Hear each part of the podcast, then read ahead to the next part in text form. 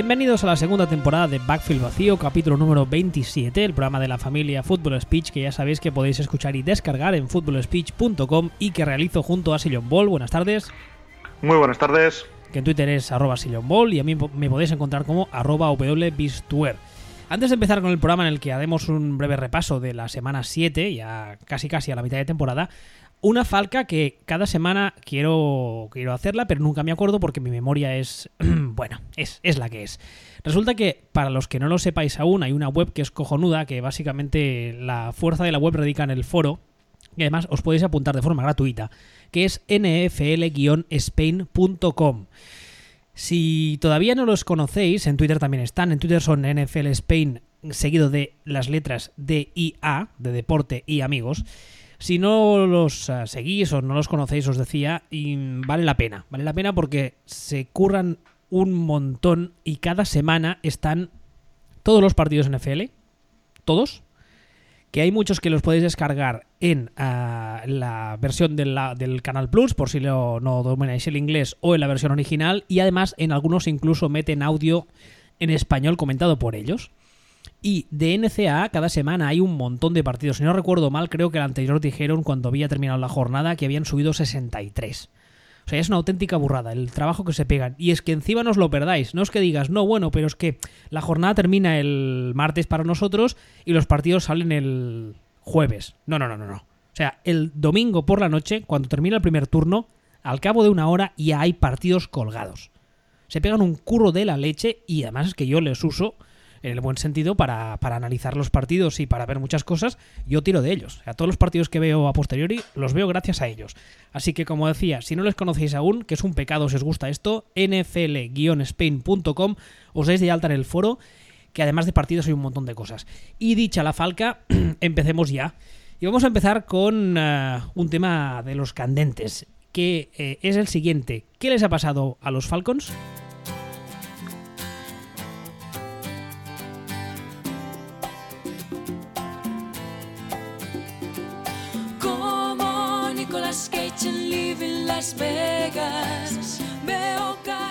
Como sabéis, los Atlanta Falcons vienen de la temporada pasada de una infame derrota contra los uh, Patriots en la Super Bowl, pero al fin y al cabo se plantaron en la Super Bowl. Fueron uno, una de las mejores, si no la mejor, estadísticamente no me acuerdo, de las mejores estadísticas de la liga, uh, perdón, estadísticas ofensivas a nivel estadístico de la liga, uh, reventando récords por, por el camino. Sí, no, no de las mejores de la liga, sino de las mejores de la historia. Imagínate. Y esta temporada, pues no es tan precisamente muy finos. Esta semana se repetía el duelo de la Super Bowl, en el que yo a priori hice un tuit al respecto.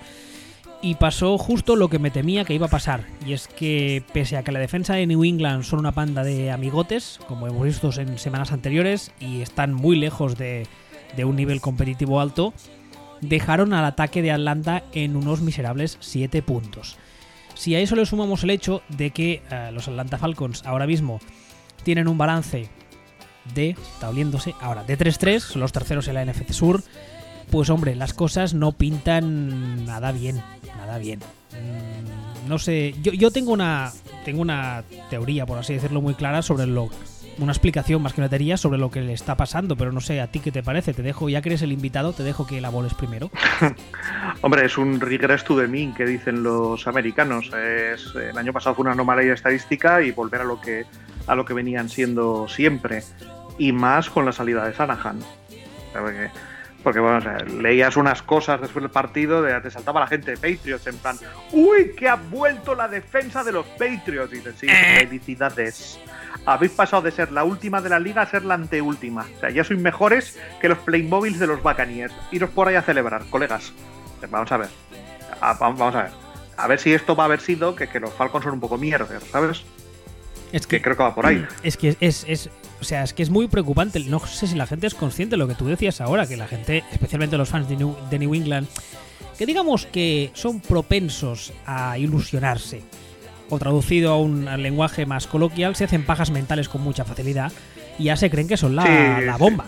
Sí, no, la gente de New England ya sabemos cómo son, que estás un día diciendo, joder, pues, pues fulanito es el utillero de los Jaguars y de repente sale una voz detrás que dice, el mejor utillero de la historia, el utillero de los Patriots. Bueno, pero Pues, el, el- el tema es que el ataque de Atlanta, como la temporada pasada, ya lo dijimos aquí varias veces, cometió el año pasado o, o, lo que le sucedió fue una anomalía estadística, pero para bien. También existen las anomalías en positivo. Y esta fue una anomalía en positivo en el que yo ya tenía muy claro en ese momento y después de visto lo visto cómo está yendo la temporada, aún me reafirmo más, el factor diferencial ahí era Shanahan.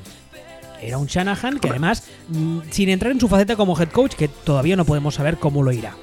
Porque el récord que lleva hasta ahora me la pena. Lleva siete partidos en, una, en un equipo que está nuevo a estrenar. Eso me da igual. Pero hasta el día de, de ayer, por así decirlo, hasta el año pasado, cuando llegó a Atlanta, en todos los equipos donde había estado, había conseguido coger las ofensivas, darles un vuelco de 180 grados y hacer que funcionasen. Y el año pasado llega Atlanta y Atlanta, lo revienta. Y de repente Matt Ryan es, vamos, es la segunda, el segundo venimiento de Cristo. Los receptores son lo mejor que se ha visto desde el pan de molde. La ofensiva es imparable, no sé qué. Desaparece Matt Ryan y la ofensiva vuelve, bueno, pues a ser. A lo que era. A lo que era, exactamente.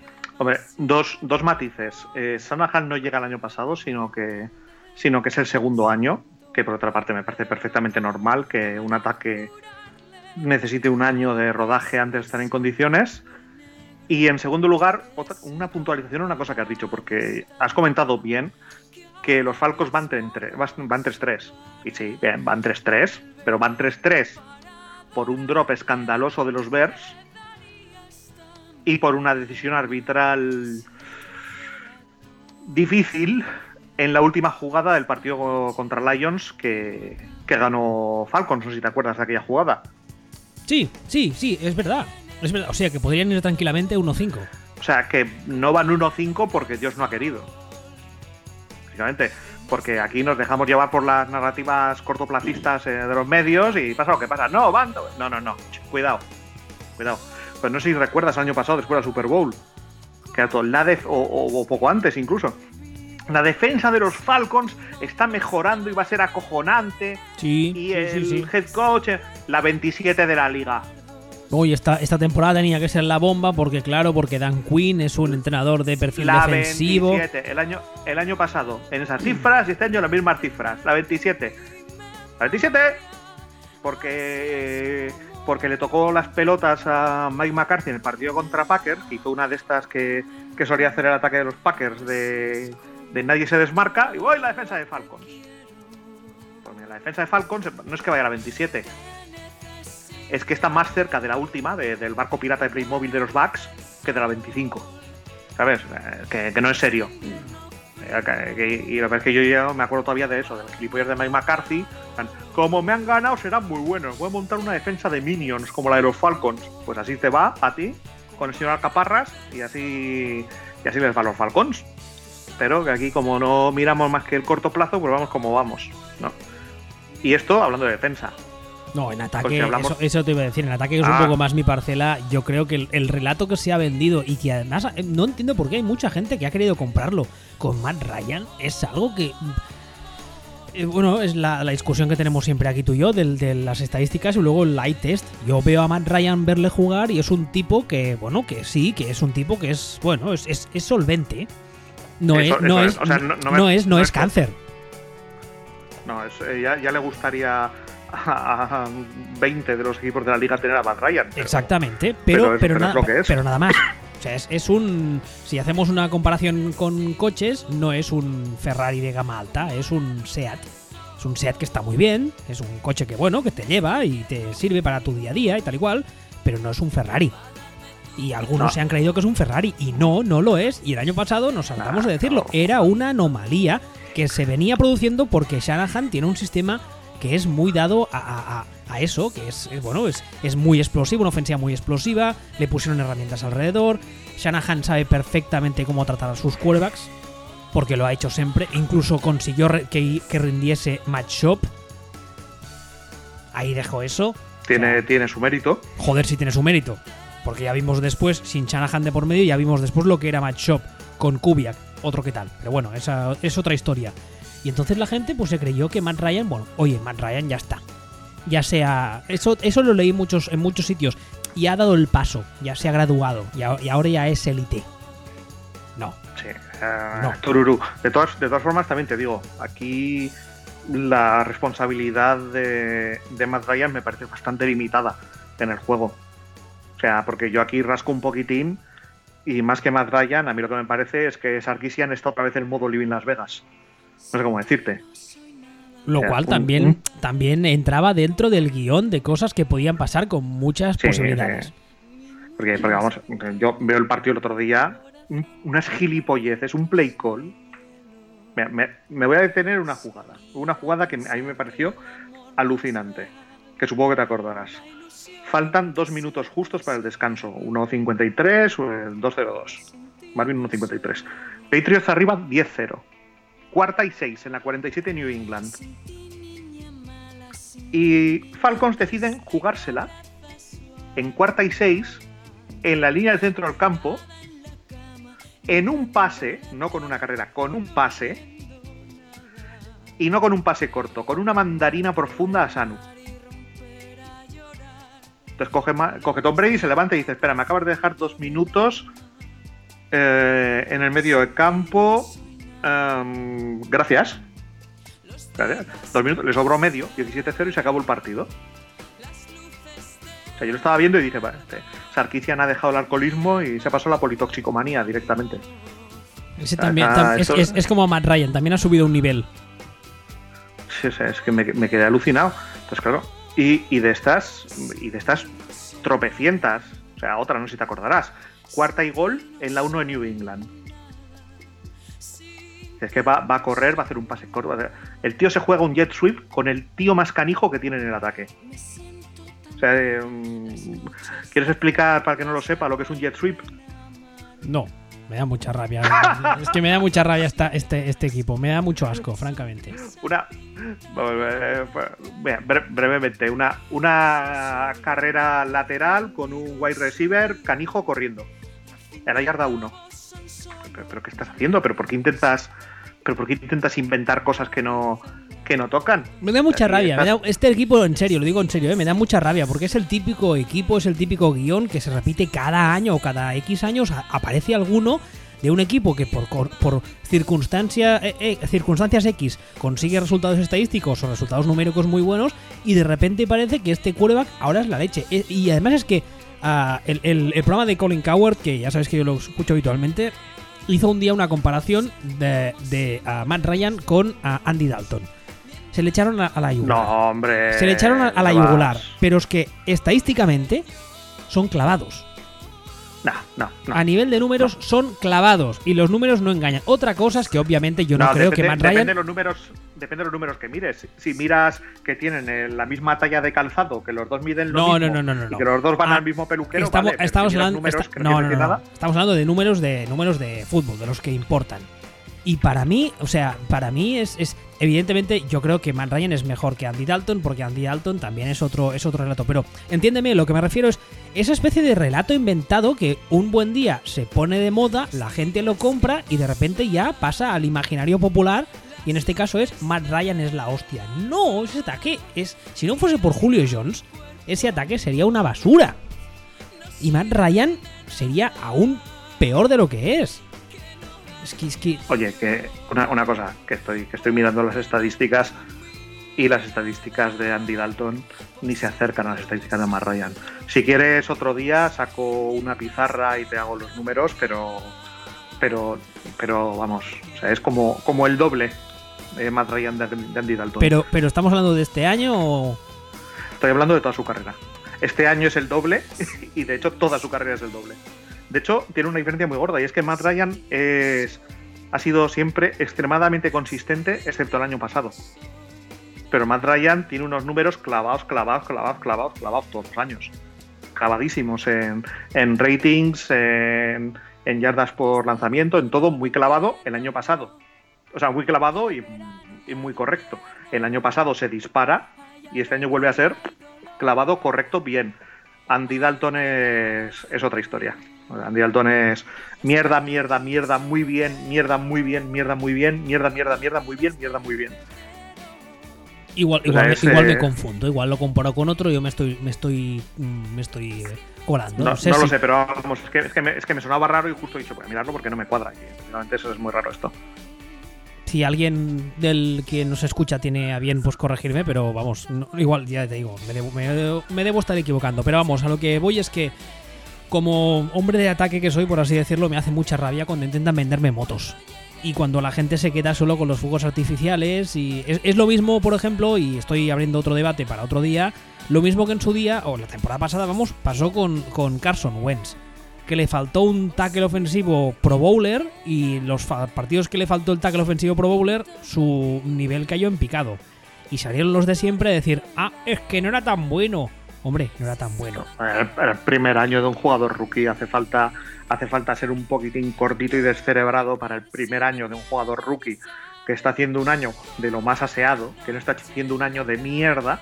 Pues lo subo, ¿eh? Decir, de- Los decir subo y unos, los subo y unos cuantos. Que, y de repente Pues- coges, este año, por ejemplo, cuando terminó, cuando empezó la temporada, ah, hubo un partido que se sacó la estadística. Récord de Eagles con ah, Lane Johnson y récord de Eagles sin él. Y la diferencia era abismal. Y este tipo de cosas me tocan mucho las narices, la verdad, porque Ah, es, pero es- es lo que pues tú decías antes de, del análisis a facilón, a corto plazo. No sé, y la verdad, es y que la verdad es que no, Ah, voy a ah. mirar el calendario que les viene a los Falcons. Porque como les venga un calendario cachondo, este los 3-3. Falcons. No, los Falcons están jodidos porque es que no es un 3-3 real, es lo que te estoy diciendo. Que su nivel de juego no se corresponde con un 3-3. Entonces, los Falcons ahora no tienen mal calendario. ¿no? Mira, lo tengo porque no delante. tienen- si quieres, te lo repaso rápido. Ah, No, sí, sí, lo tengo yo. ah, vale. Jets, Panthers, Cowboys, Seahawks, Buccaneers, Vikings, Saints, Buccaneers, Saints. Lo que tienen los Falcons es que su división es un poco. está un poco en el aire. Entonces, ca- casi que cualquiera le puede ganar a, a cualquiera. Y eso hace que su calendario no sea tan. tan, tan, tan demencial. Pero es que están jugando muy mal. O sea, es un 3-3 completamente ficticio. Y si no es Pavilan, pues es un equipo de, Es que yo de del- 7-9. de lo que les queda, les veo que puedan sacar así claras. A priori, veo tres victorias, ¿eh? 3-4. Yo creo que pueden. Yo creo que es que son muchos, muchos, muchos partidos de- que me creo que gane casi cualquiera de los dos equipos. O sea, veo muchísimos partidos igualados aquí. Sí, pero por eso mismo te digo, que victorias donde que yo las vea claras, claras, hay, hay un par. El resto son cuatro o cinco partidos, que es lo que tú dices. Que dices, es que si gana el otro me lo puedo creer. Porque, por ejemplo, el partido de Seattle, mm, ya sé que Seattle está como está, pero tú te puedes creer, que además va- van a Seattle, ¿no? Sí, van a Seattle. ¿Tú te puedes creer que Seattle en su casa no les puede ganar estos Falcons? Por supuesto que me lo puedo creer. Pues También me puedo creer lo contrario. Sí, sí, O o- sea, sí, sí, decir- totalmente de acuerdo, que, que ganen los O sea, no- Falcons, pero... ah, Quiero decir que no les, no les veo victorias eh, claras, excepto lo más fácil que les veo es el partido de los tam- Jets. ah, sí, bueno, habría que ver, porque los Jets siguen en su rollo bipolar también. Nada, pero los Jets están haciéndolo ya en forma interesante. Ya están intentando ganar el partido en la primera parte y pegándose tiros en el pie en la segunda parte, para salvar la cara y perder el partido. Creo que tenían que haber hecho desde el principio de la temporada. Les ha costado entenderlo, ¿eh? La madre que los parió. Ya, le- ya les ha costado, sí, por eso son los Jets que de luces andan regulín. Pero bueno, pero ya les está, ya lo están cogiendo. Pero bueno, al final lo que íbamos, lo que íbamos diciendo, este tema de este tema de los Falcons tiene mucho a peor aspecto que lo que dice su clasificación. Y que la gente no se flibe con la defensa de los Patriots, que no fue la defensa de los Patriots, sino más bien el Smirnoff de Sarkisian. Pobre hombre, no tendríamos que reírnos de sus vicios. Sí, bueno, es verdad. Además, eh, es que si todos tenemos nuestras limitaciones, Ay, es cierto, hay que, hay que asumirlo con hombría. En fin, cambiemos de tema. ¿Han vuelto a los años 80 los Chicago Bears?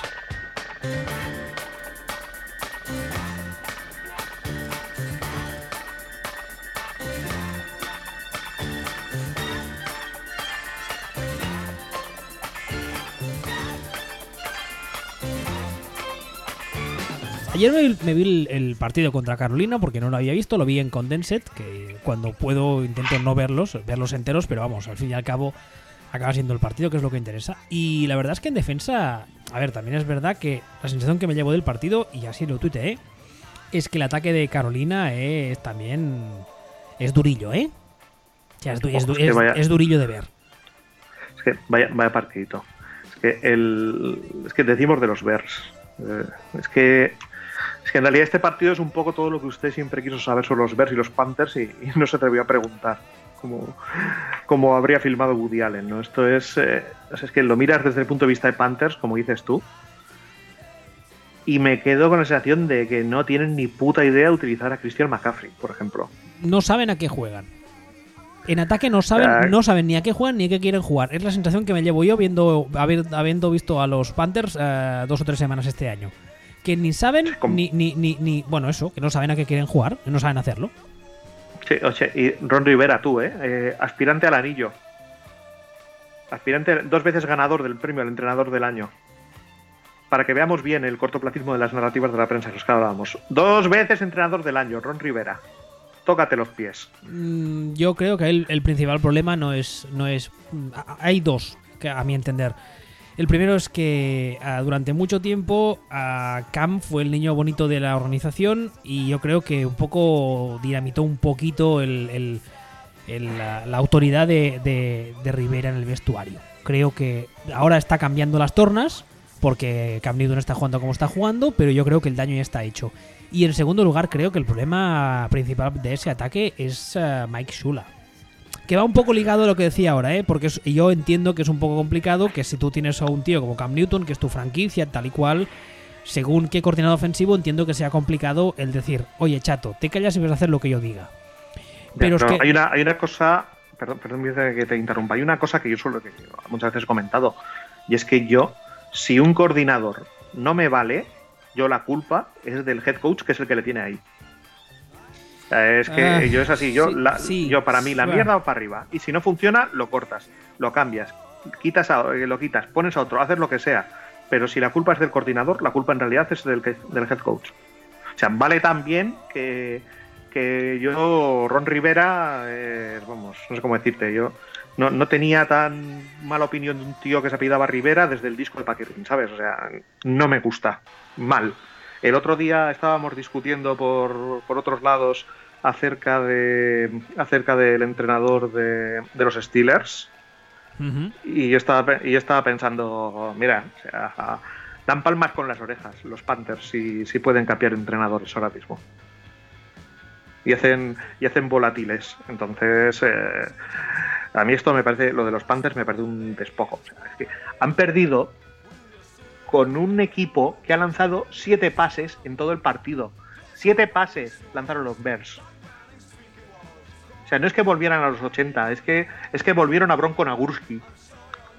Siete pases. O sea, mi, mi nuevo héroe. Que, ¿sabe- ¿Sabes tú? Esto, esto lo estuve mirando el otro día. En los últimos 30 años se han ganado tres partidos completando cuatro pases o menos. Porque lo que hicieron los Bears fueron 4 de 7. ¿Sabes los tres entrenadores ganadores? Ay, no, ¿quién? John Fox, John Fox y John Fox. No me jodas. Tal cual. Qué grande. Es, es mi nuevo dios. O sea, es, es- es o sea, eh, impresionante. ahora la gente no dirá Marrategui, dirá John Fox, ¿no? Es impresionante. O sea, el- está este partido, otro que ganó con Tebow eh, y otro, el otro no me acuerdo con quién, quién estaba de quarterback. Los tres partidos que se han ganado en los últimos 30 años con cuatro pases completados, cuatro pases completados o menos, John Fox. Vaya crack. No, acojonante. O sea, que no es sostenible, ¿sabes? O sea, es que esto no les va a costar ganar a nadie más porque la defensa, la defensa es correctita y nada más, no es ningún portento, ¿no? Pero mis respetos. Porque además, me- a, a cuenta de ver, al ver el partido y a cuenta de otras cosas que han pasado esta semana, mm, yo me acordaba mucho de los Browns. Me acordaba de lo que está haciendo John Fox en comparación con lo que está haciendo Hugh Jackson porque Fox también es un entrenador que probablemente no esté en los Bears del futuro. Es un entrenador que empezó la temporada con una quarterback controversy, al que seleccionó uno a pesar de que tenía otro y tal. Y aún así, para mí Fox se está mostrando como un profesional, está protegiendo a Trubinsky, no lo ha quemado y a la vez se está dando a sí mismo más oportunidades de ganar algún partido jugando de esta manera, con cierta inteligencia y protegiendo. O sea, está haciendo un todo. Para mí son dos situaciones razonablemente similares en las que está quedando John Fox como un profesional sólido y Hugh Jackson como el puto culo.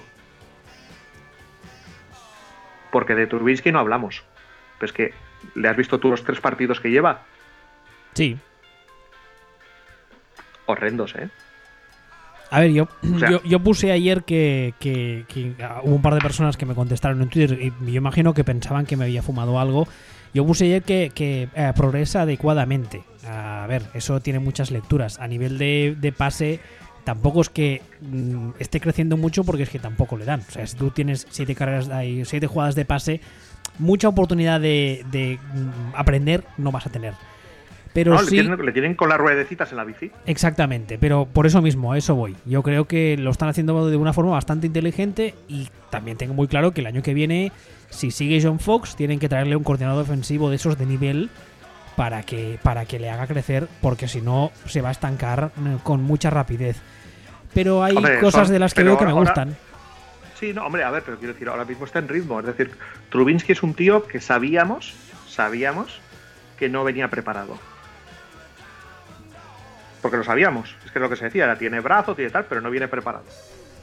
Y le están amarrando de tal forma que están minimizando los errores, minimizando los riesgos más que los errores, porque errores se está cometiendo. También no está jugando, pero no está dando el cante, no está en los titulares. No, no hay titulares diciendo, hostia, Trubinsky, qué desastre, que. Para nada. No, para nada. No está, es lo que tú dices, está cometiendo errores en general, errores que son entendibles para un tipo en este entorno y, con esta experiencia.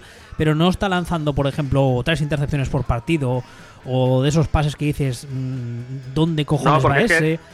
no, porque lanza siete veces, para lanzar tres intercepciones está jodido.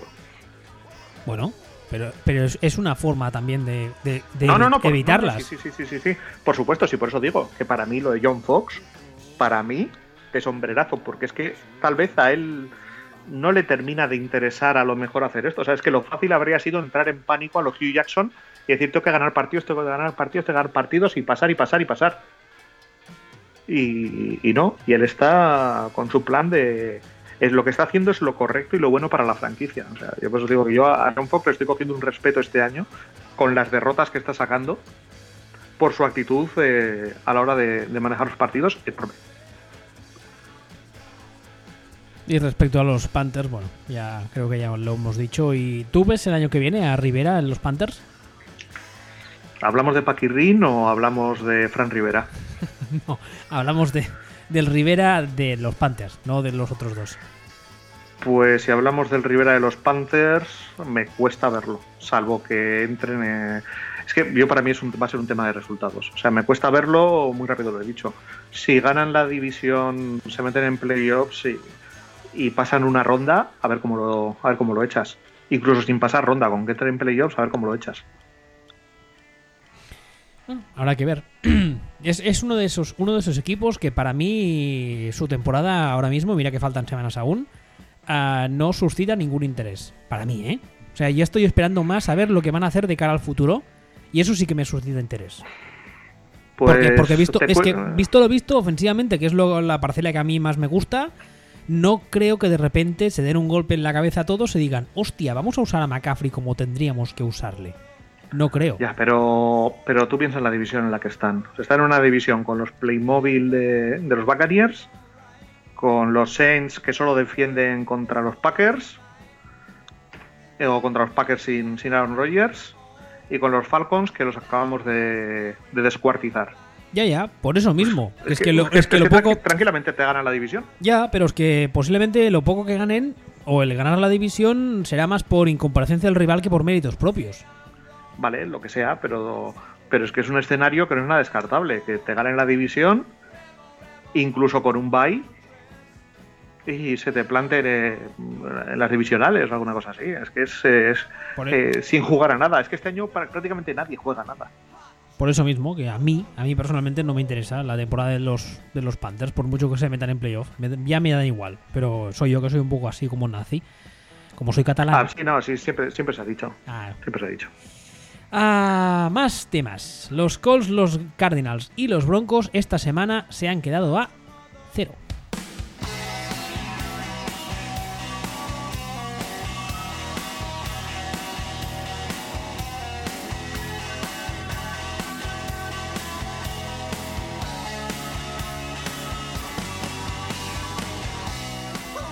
Yo creo que aquí hablamos de tres escenarios un pelín diferentes entre ellos. En primer lugar está el escenario de los Colts, que la temporada pasada se anunció con mucho bombo y platillo que se había cambiado el general manager, en plan, nuestros problemas han terminado.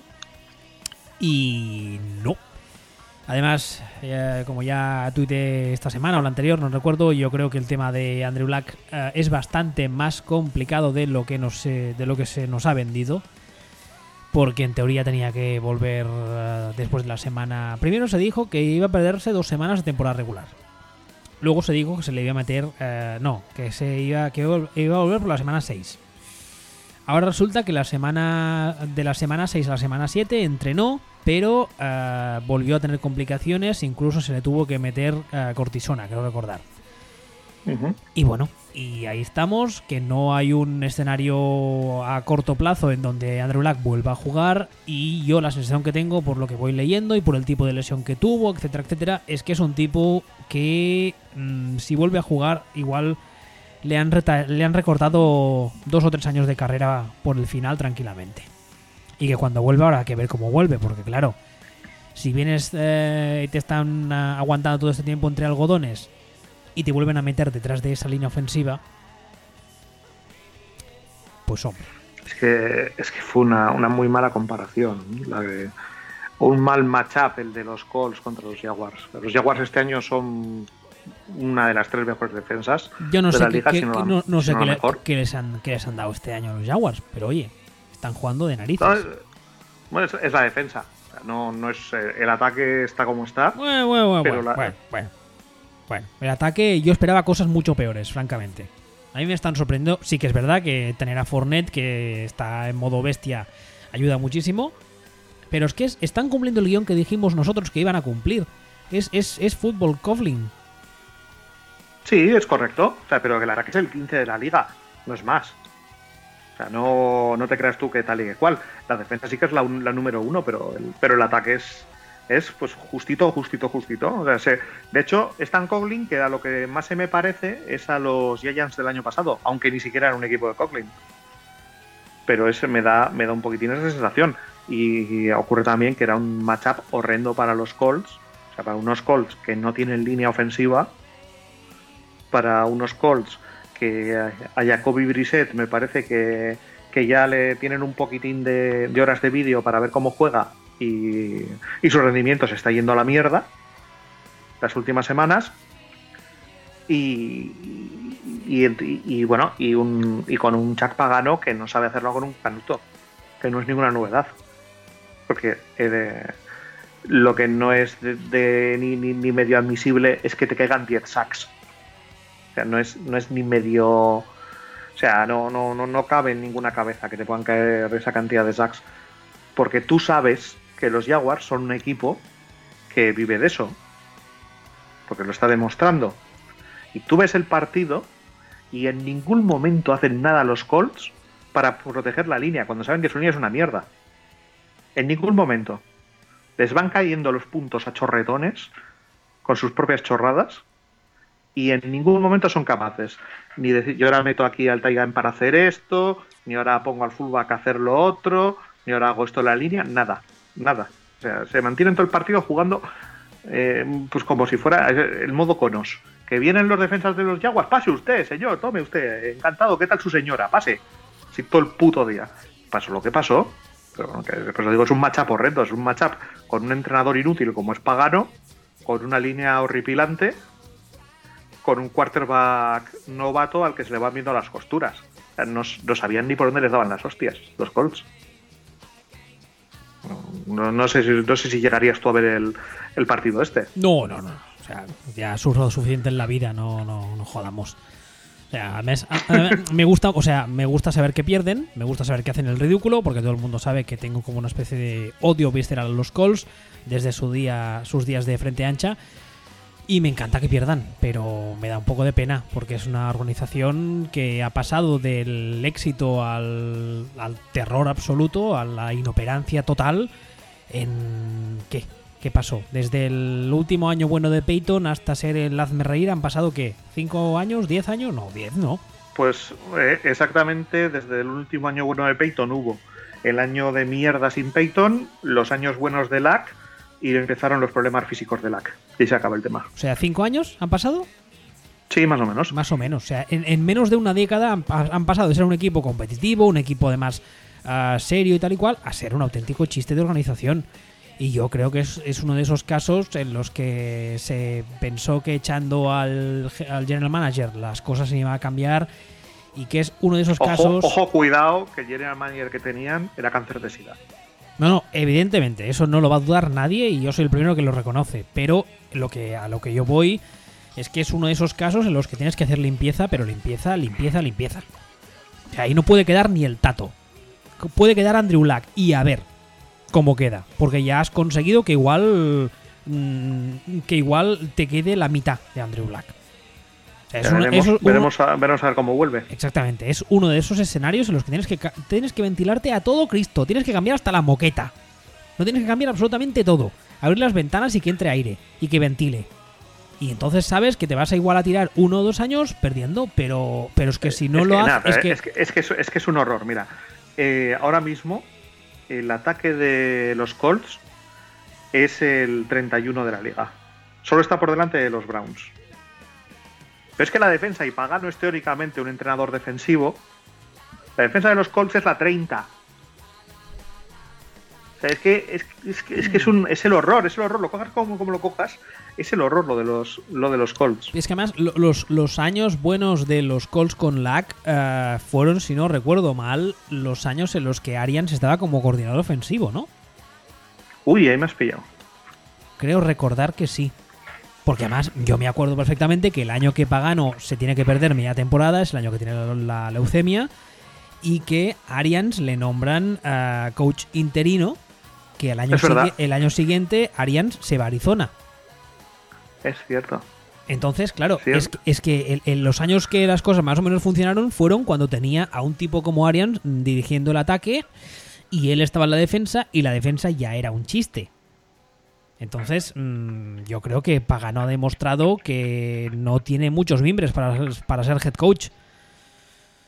Mm, yo creo que lo viene demostrando, lo ha demostrado ya desde hace bastante tiempo. Pues por eso mismo. Que, que, que, que no, es una, no, es una, cuestión de que dices, bueno, ha tenido un par de años malos porque ha, ha, habido una lesión aquí y otra allá y son cosas que pasan. No, no, lleva un montón de años demostrando que este señor no tiene lo que se necesita tener para ser head coach en esta liga. Con lo cual, gracias por los servicios prestados y adiós muy buenas. Y hay que empezar a buscar otro head coach y no solo, insisto, no solo un head coach, staff entero. Todo el mundo fuera. O sea, no puede quedar, vamos, ni los, ni los utilleros de los que tú hablabas antes. Nadie. Todo el mundo fuera. Que traigan una mentalidad nueva. Todo el mundo. Pues sí. Es que no tiene, no tiene mucho misterio. Es un tema que no tiene mucho misterio. De hecho, es curioso porque hablábamos ahora de los equipos que se han quedado a cero. Eh, y el motivo superficial por el que los Broncos se quedan a cero me parece muy parecido, pero el motivo subyacente no tiene nada que ver. O sea, tú ves el partido de Broncos contra Chargers y es una absoluta dominación. Es la defensa de los Chargers orinando en la cara del ataque de los Broncos. O sea, la línea de los Broncos es completamente incapaz de bloquear a nadie. Es una catástrofe, es un desastre absoluto y la, y la defensa, la línea de los Chargers, a lo tonto, está cuajando. O sea, ahora mismo están 3-4, pero están 3-4 que que ha hecho clic la defensa. Que si no, que, que, luego hablaremos de un poquitín de los Chargers, pero es un caso muy así. Pero eh, a mí los Broncos no me parece una organización que sea un chiste.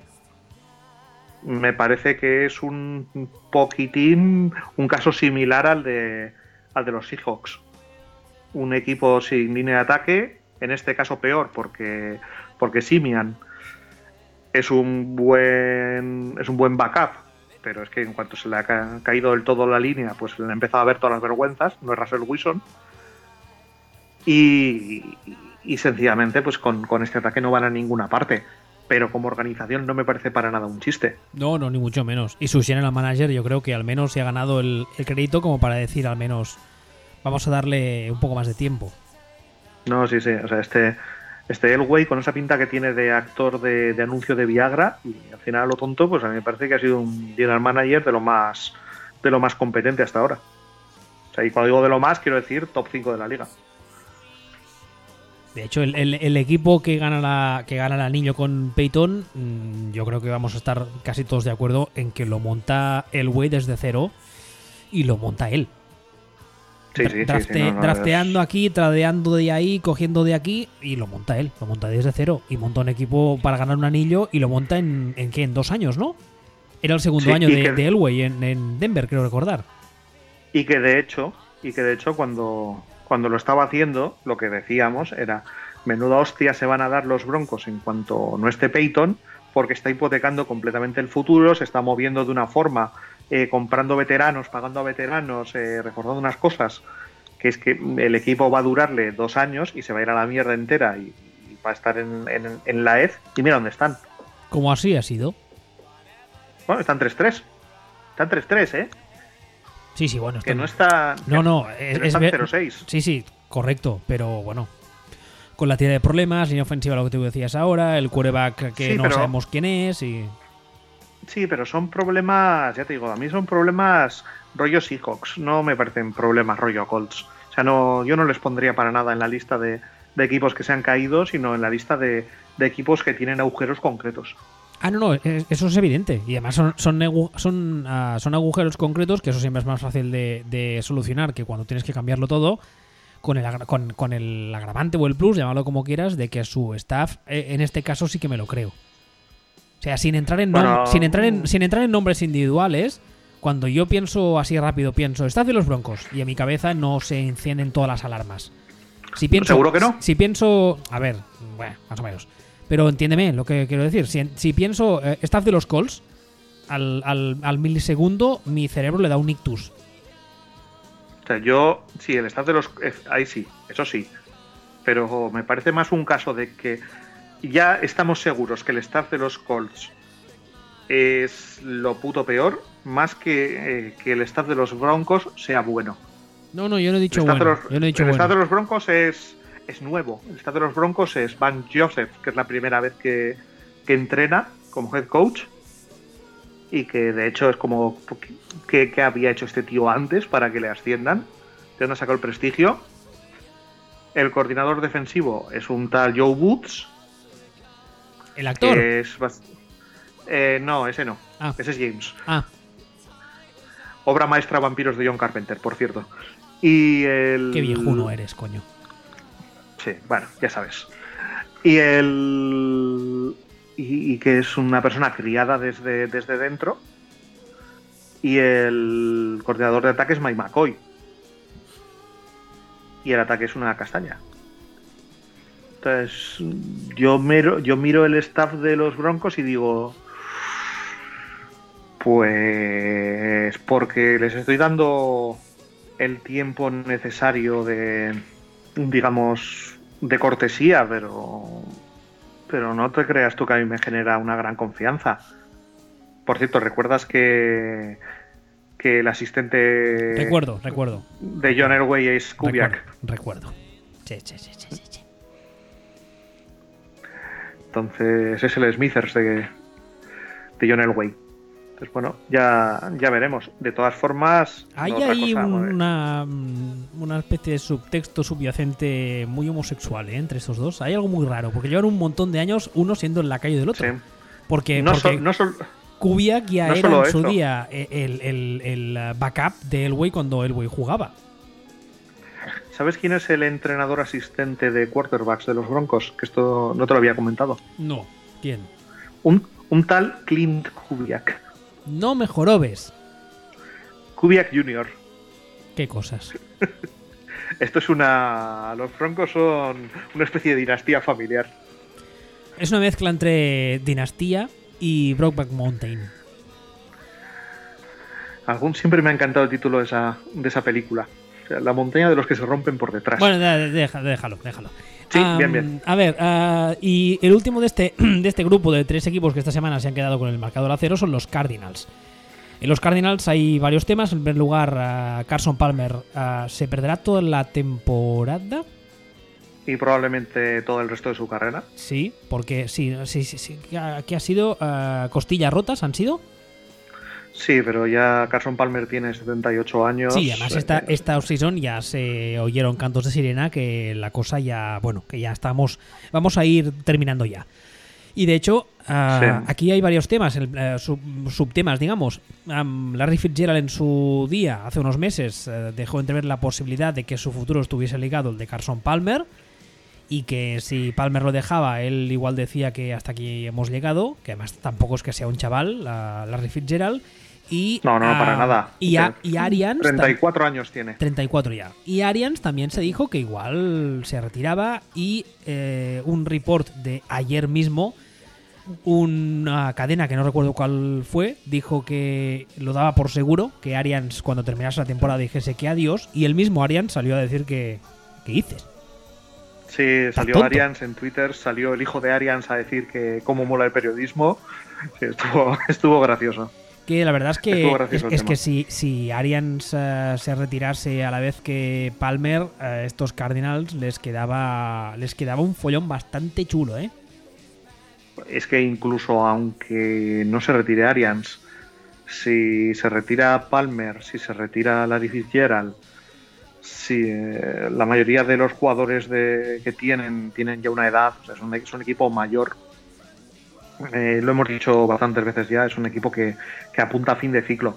Y ahora al lesionarse Carson Palmer y entrar Drew Stanton, que Drew Stanton es, es un backup de nivel medio, no es el peor backup del mundo, pero no tampoco es ni mucho menos un backup que pueda hacer de, de starter, pues van a sudar tinta los Cardinals este año probablemente acaben con un con un récord horrible.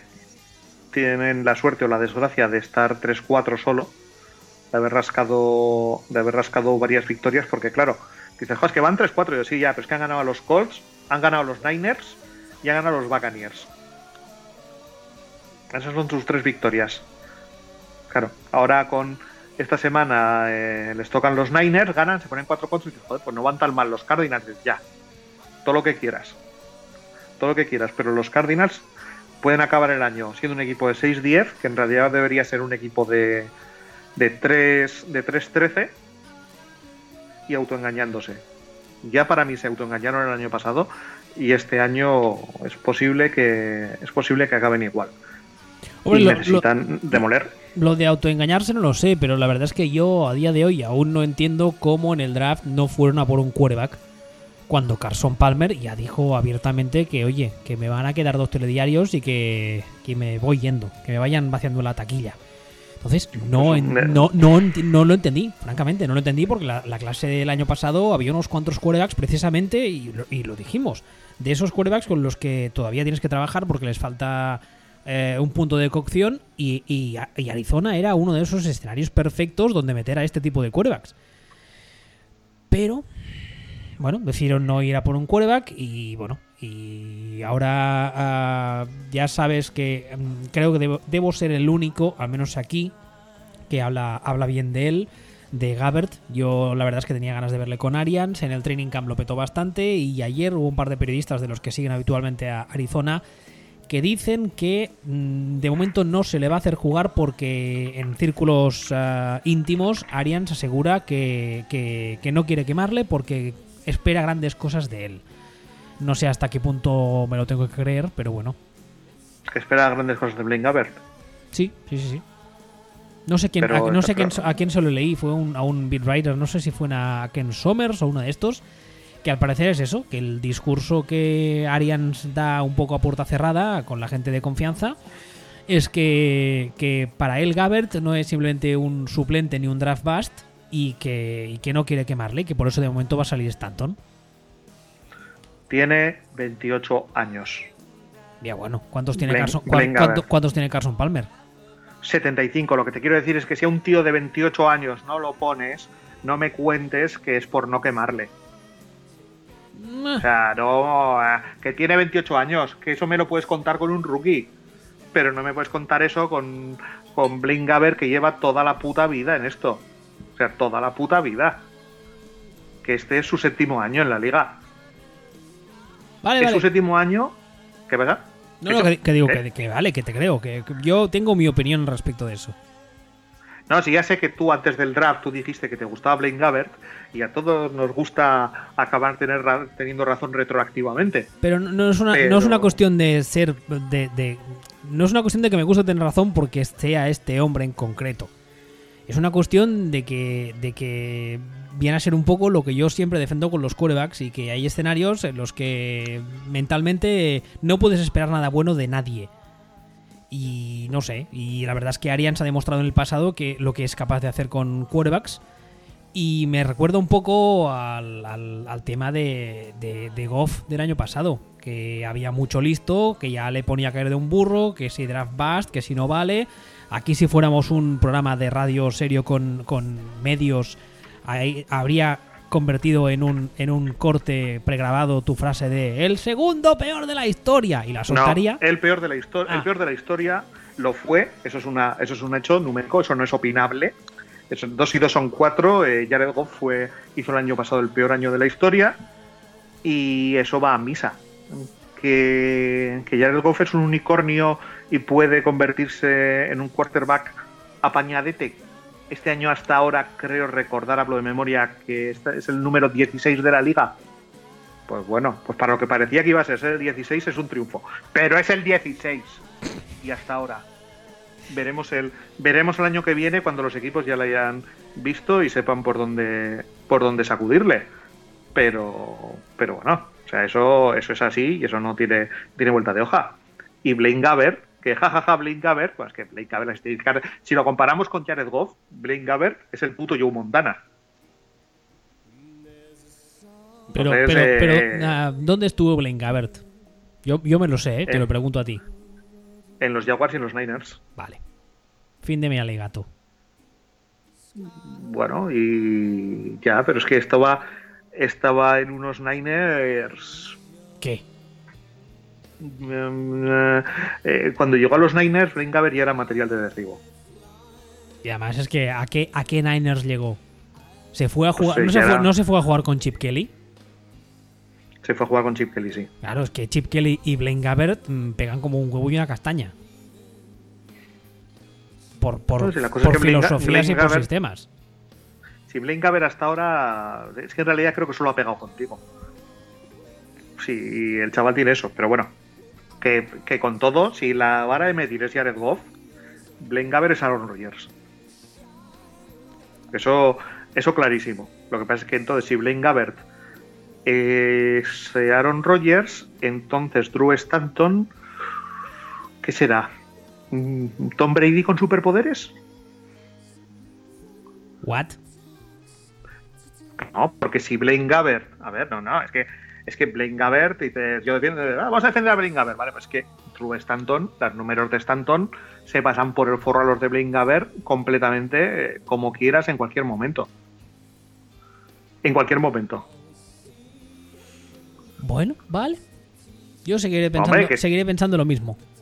Y la verdad es que a mí me gustaría verle en estos Cardinals, al menos ahora que Fitzgerald aún juega. Porque claro, esa es otra. El año que viene, cuando termine la temporada, igual Fitzgerald también dice, oye, que como se va este, pues yo también, gracias por todo y nos vemos cuando las nubes lleguen a casa. Mira, de, aquel. to- de- de todas formas, eh, voy, a ser, voy, a, voy a ser justo de verdad.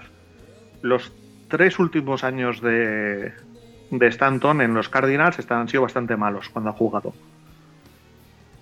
Pero Stanton tuvo un año en, en los Lions que, que Gabbert no lo ha visto ni por televisión, ese nivel de juego. Y su primer año en los Cardinals fue muy, muy, muy aceptable. Pero que mucho, mucho, mucho. Entonces, bueno, y estamos hablando de un señor que es suplente gama media. Entonces, eh, pensar que Gaber, que nunca ha dado un rendimiento ni remotamente parecido a ese, pueda dártelo, a mí me parece postureo. Ahora, ojo, yo encantado por los fans de Blaine Gaber, por los dos, por, por por su madre y por ti, si, eh, si Blaine Gaber al final termina cuajando y tal. Pero yo no apostaría mi dinero en ello. No, a ver, yo tampoco apostaría dinero. Entre otras cosas porque soy catalán, no futem. Pero. Ah, no sé. algo, claro, claro. Pero bueno. Oye, Veremos. cambiemos de tema, que hay otro tema del que querías hablar, y es que esta semana parece que a los Chiefs se les han visto las costuras.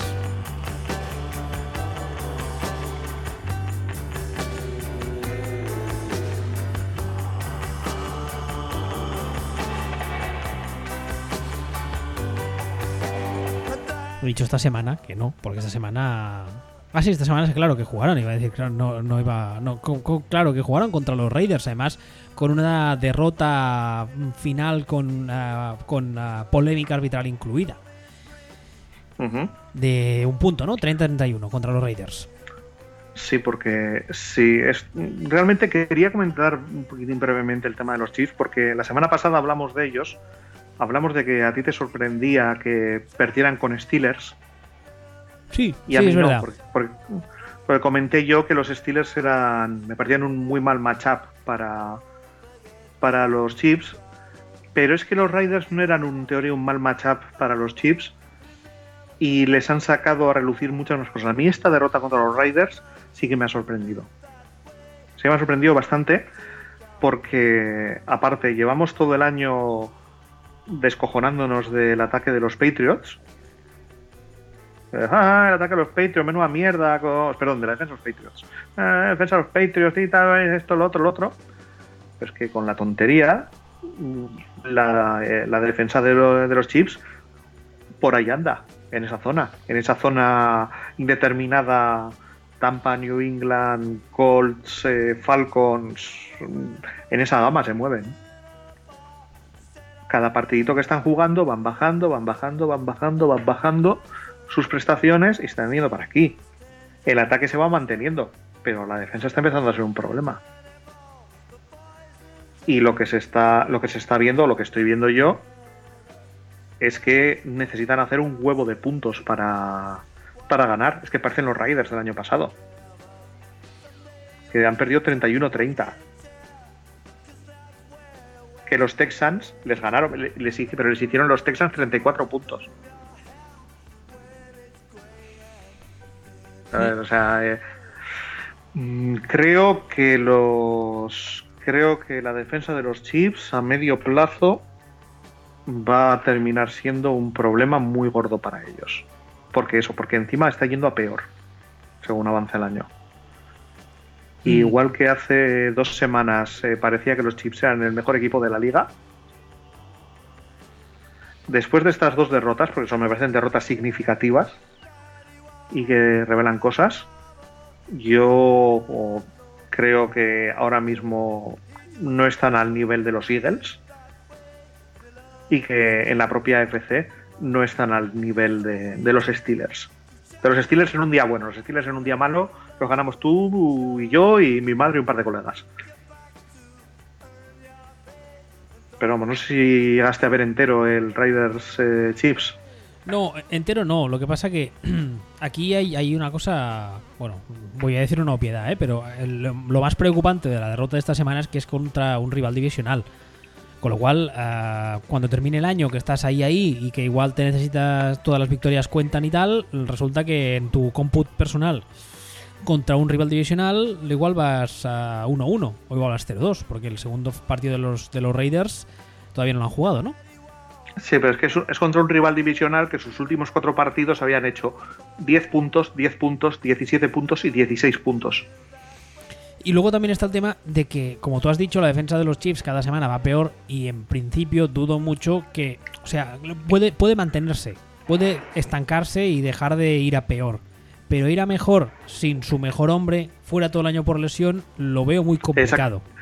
Exactamente, Lo veo exactamente. muy complicado. Eso era, ese era el otro tema que quería comentar, que poco a poco, poco a poco, yo creo que los equipos contrarios están viendo cómo atacar esta defensa de los Chiefs, a la que, a, que le, a la que le falta, pues sí, el mejor jugador, le falta el safety es que diferencial. cuando se lesionó ya lo dijimos, el problema de la lesión de Eric Berry, todas las lesiones de una estrella son importantes, pero el problema de este tipo de, de jugador por perfil es que te crea un, una, una baja muy sensible en el juego de pase y una baja muy sensible en el juego de carrera.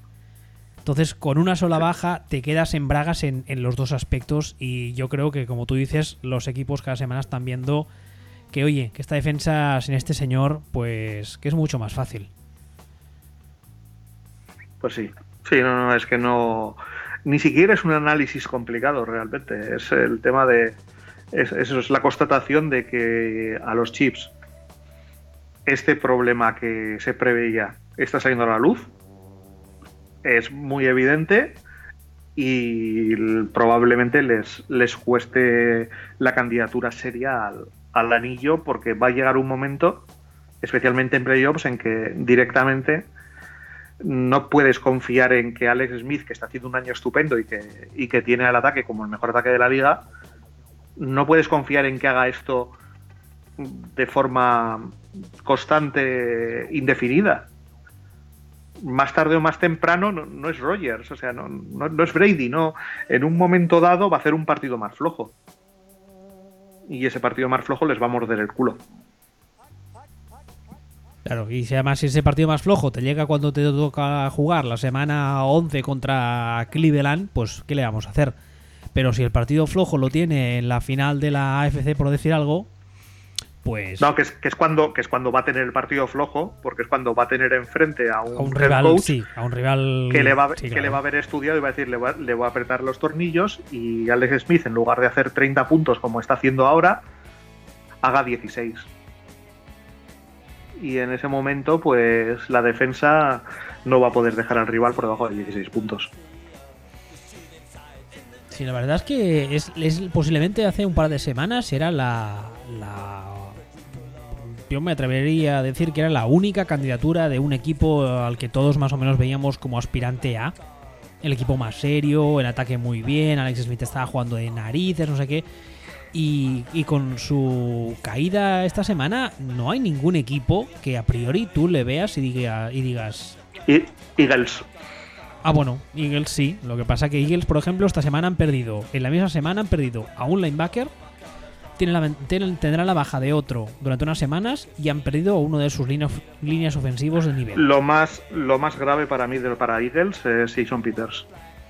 Eso, eso es una auténtica, es, una auténtica putada, sí, es una auténtica putada porque además es que es que eh, Carson Wentz está jugando muy bien y bueno, faltará ver si esa, esa mejora que está teniendo este año es porque realmente él ha dado un paso más y ha puesto una marcha más o porque no sé cómo decirlo, porque estaba teniendo suerte entre muchas comillas, que nadie se me ofenda. No, suerte, suerte, no, pero no, no, no, no suerte, sino que, sino que, sino que se están dando todos los elementos para que él pudiese rendir.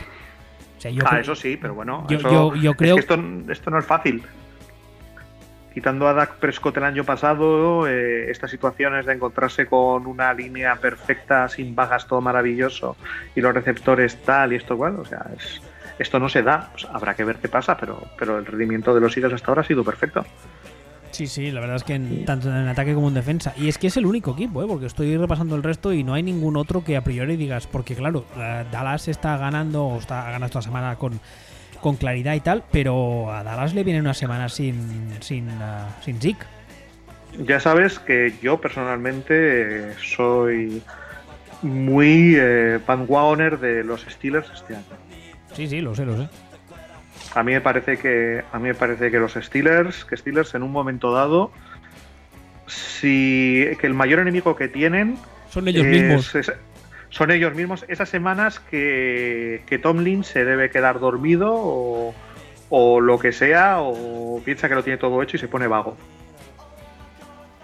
Pero los Steelers, el top de rendimiento de los Steelers me parece brutal los Steelers ahora mismo son la segunda defensa de la liga. Y el quinto ataque. Y los problemas los está teniendo en ataque.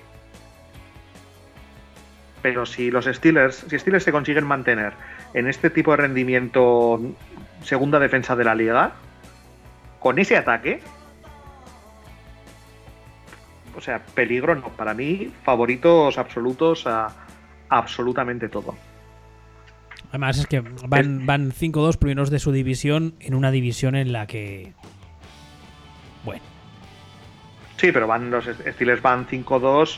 Además es que es gracioso, es que es, un 5-2 que hay que verlo. Es un 5-2 que dices, pero ¿con quién han perdido? Pero, pero, ¿qué han hecho? A ver cómo, cómo lían esta semana con el follón este que tienen con el receptor, con, con, Brian. Sí, un, detalle solo, por, para el que no se acuerde. Que Steelers han perdido contra Jaguars y han perdido contra Bears. Han perdido contra los Bears.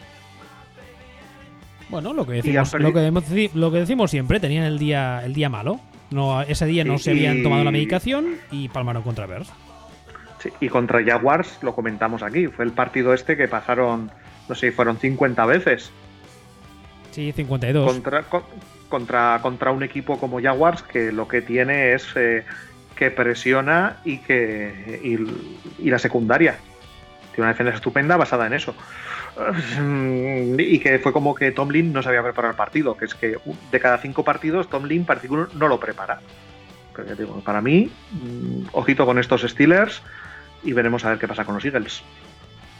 La verdad es que espero, ya lo dije también hace unas semanas, espero que las lesiones más o menos le respeten. De momento han tenido mala suerte esta semana. Porque los Eagles es un equipo que es muy divertido de ver, tanto en ataque como en defensa. Y, y a ver, llevan también unos años sufriendo esta gente. También les toca un poco de alegría. Si parece que han encontrado un quarterback decente, pues al menos, ¿no? Sí, lo que pasa es que la gente de. Tengo un problema con la gente de, los Eagles. También con lo de los Eagles, hijo mío. No, corrijo, corrijo. No, la gente de los Eagles de, en España es gente más o menos normal. La gente de Filadelfia es bastante, ah, no, bastante cretinilla. Eso también.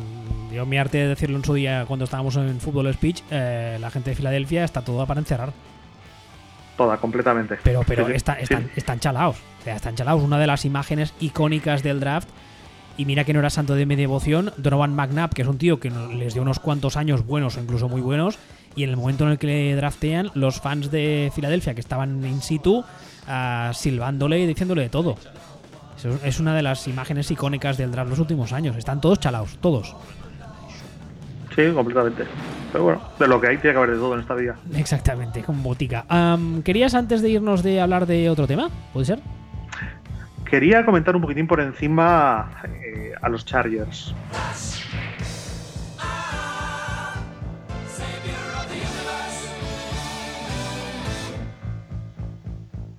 ¿Ves? Si hay un equipo que también me haría ilusión que cerrase un ciclo a lo grande, serían los Chargers. A ver, ciclo tampoco, porque el roster no es que sea lleno de mayores como el caso de Arizona.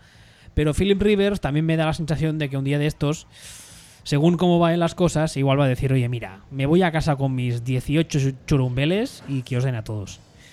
Y me gustaría que antes de que se retire le gane un anillo. Me haría mucha ilusión por él.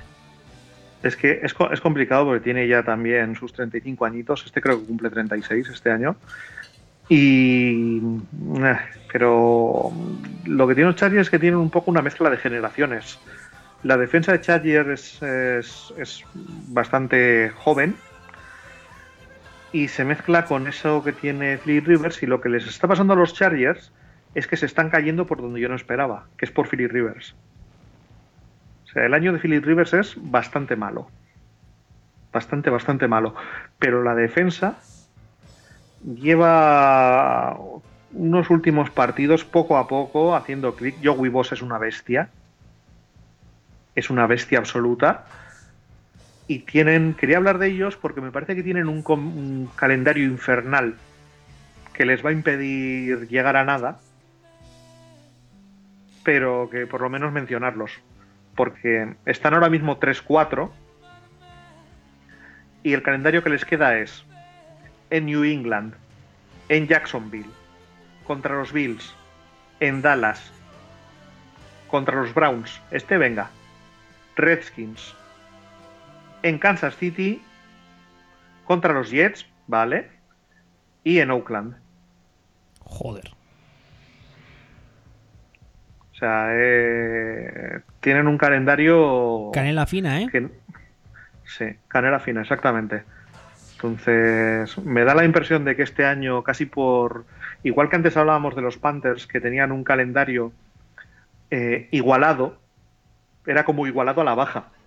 Los Chargers tienen un calendario igualado, pero igualado al alza. No tienen un puto partido fácil, aparte de, de este de, de los Browns y los Jets. Tienen, tienen un calendario complicado.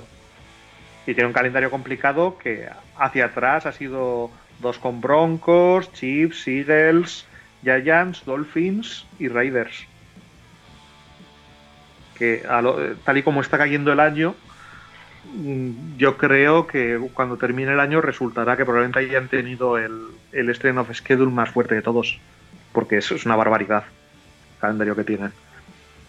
Y es una pena por lo que decías tú, porque Philip Rivers con la edad que tiene y con la defensa que se les está montando ahora, se merecería ir algo más, pero probablemente le haya llegado un poquito tarde, visto cómo está rindiendo.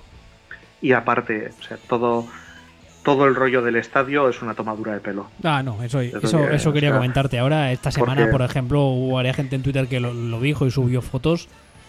O sea, yo cuando jugaba la Liga Catalana Cadete, aquí había más gente que viendo los Chargers. Es una vergüenza. No, si gente evita los charres hay, eh, lo que pasa es que son del equipo contrario. Bueno, y aún así, ¿tú has visto las fotos de esta semana?